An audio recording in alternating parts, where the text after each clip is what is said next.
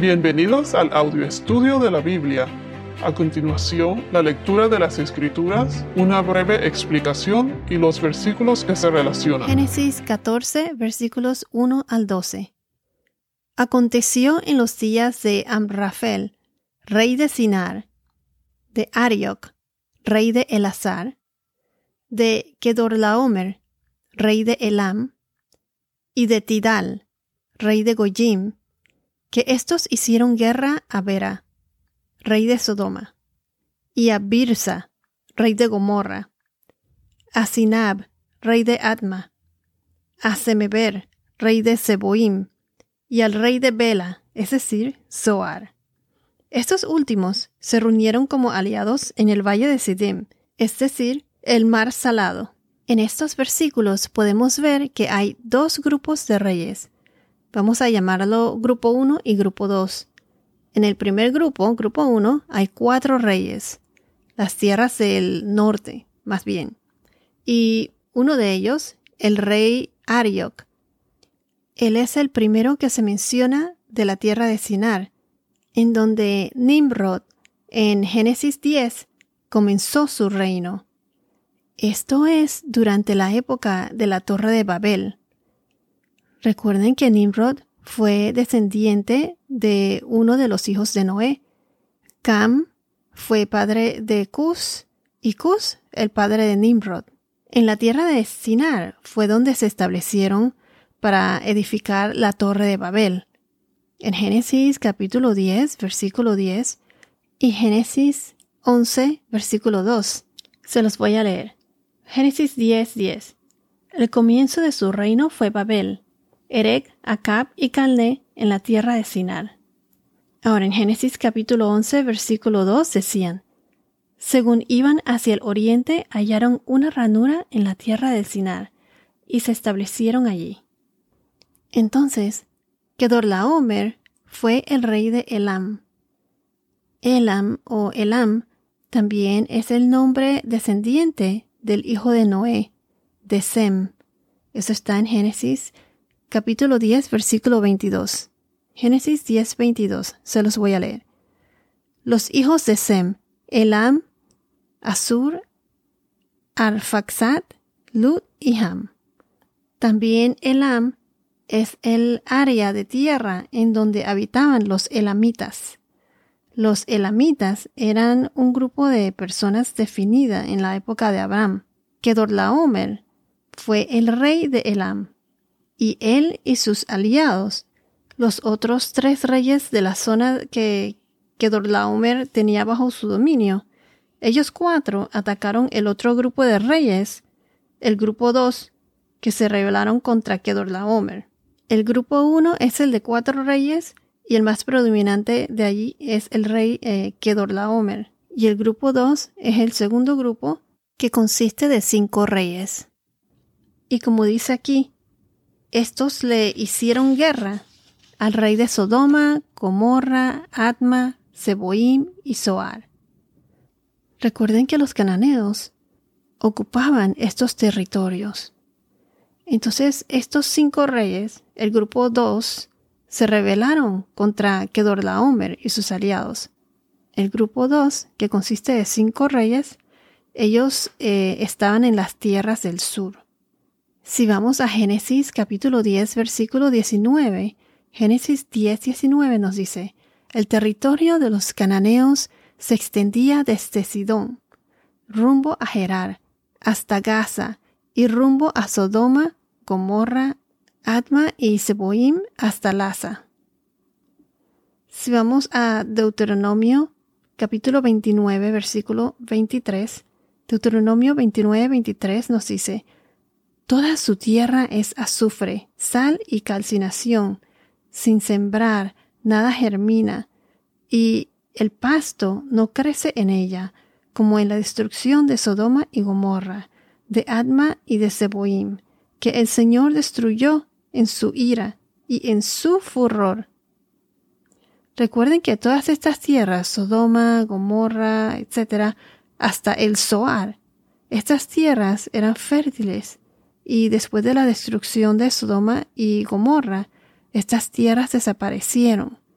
completamente destruidas, como dice en Deuteronomio 29, capítulo eh, versículo 23. Aquí, casi al final, el versículo 2, donde dice, y al rey de Bela, es decir, Zoar.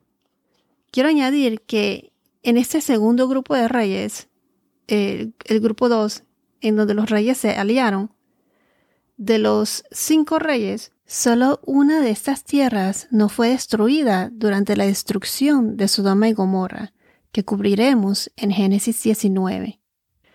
Ahí es en Zoar donde Lot escapa.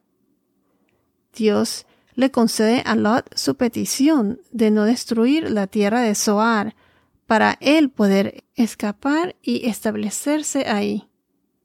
Génesis 19, versículo 22. Génesis 19, 22.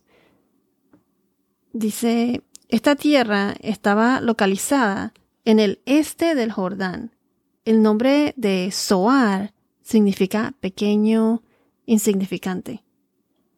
Se los voy a leer. Génesis capítulo 19 versículos 21 y 22. Y él les respondió, Bien, te concedo también esta petición de no destruir la tierra de la que has hablado. Date prisa, escapa allá, porque nada puedo hacer hasta que llegues ahí. Por eso el nombre que se le puso a la ciudad fue Zoar. Bueno, hasta ahora hemos visto que hay dos grupos de reyes. Un grupo de cuatro reyes aliados contra el segundo grupo, el grupo 2, de cinco reyes en alianza. ¿Por qué se formaron estos grupos? O sea, ¿por qué estaban en guerra? Continuemos con el verso 4. Doce años habían servido a Kedorlaomer, pero en el año 13 se rebelaron. O sea que todos estos reyes por 13 años estaban sujetos a pagar tributos a Kedorlaomer, tributos, o sea, parte de las cosechas, eh, pagando un, dinero específico, etc.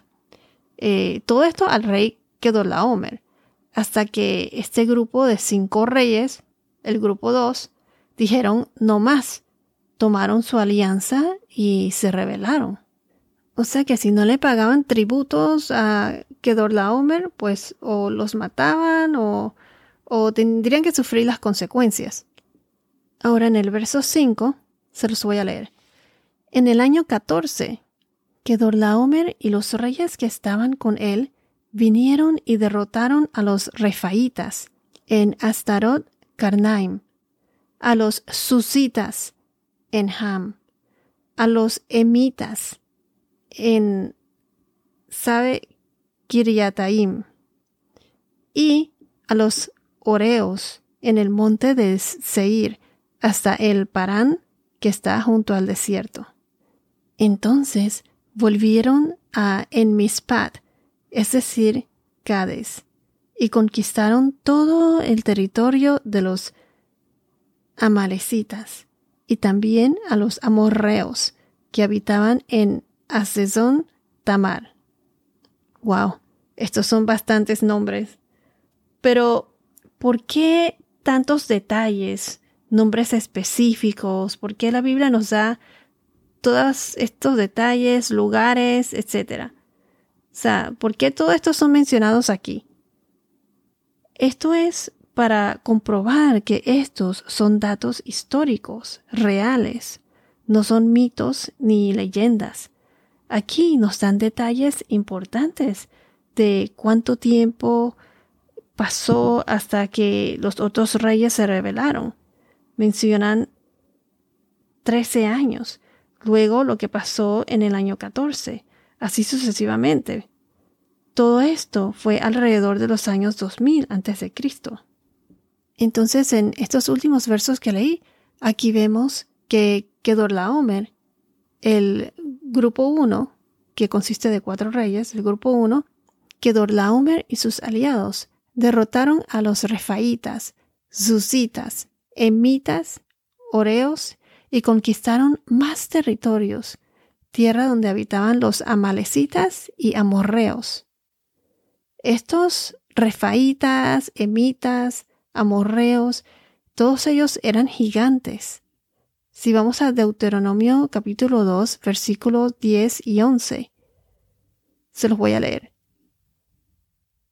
Antes habitaban allí los emitas, un pueblo tan grande, numeroso y alto como los anaseos.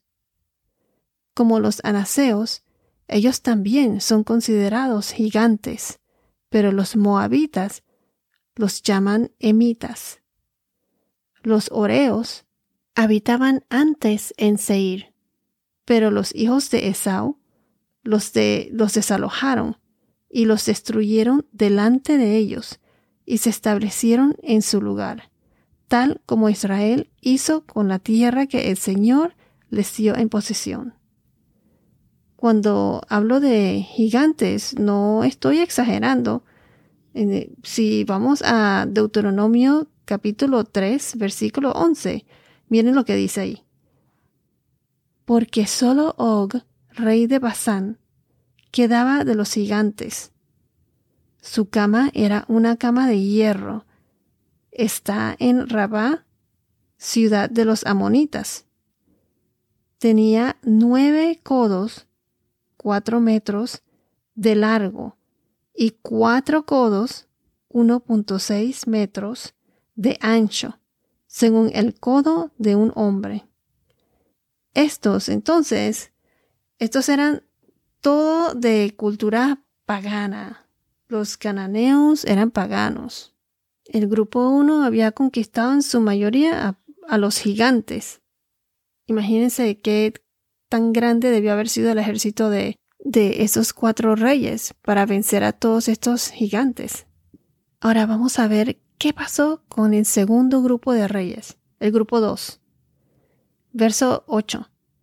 Entonces el rey de Sodoma, con el rey de Gomorra, el rey de Adma y el rey de Zeboim y el rey de Bela, es decir, Zoar, salieron y, les presentaron batalla en el valle de Sidim.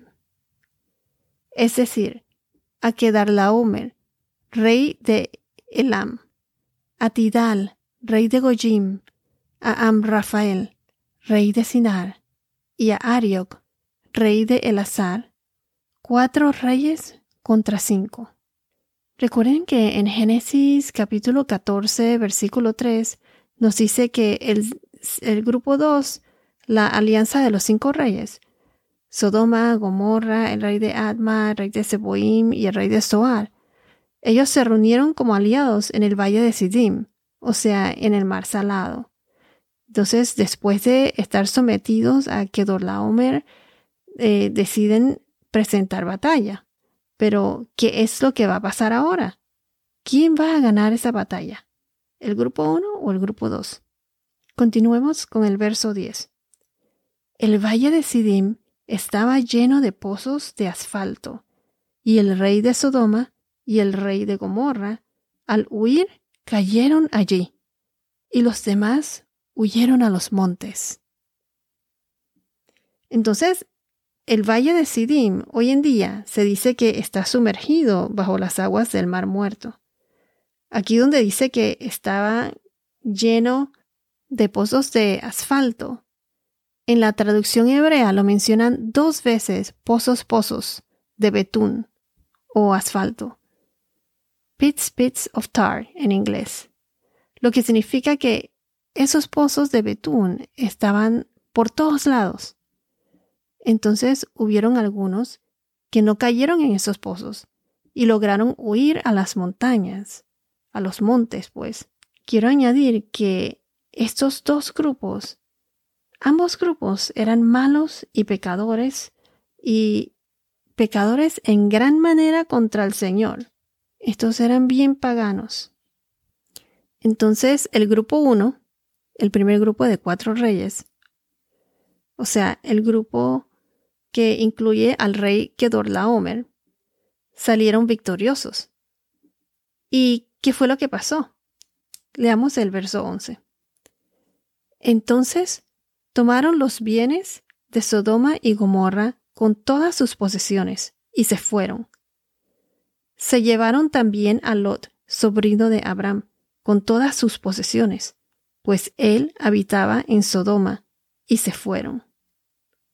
Noten aquí que aquí donde dice que se llevaron a Lot con todas sus posesiones. Lot fue capturado. Pero aquí dice algo muy importante. Dice que él habitaba en Sodoma.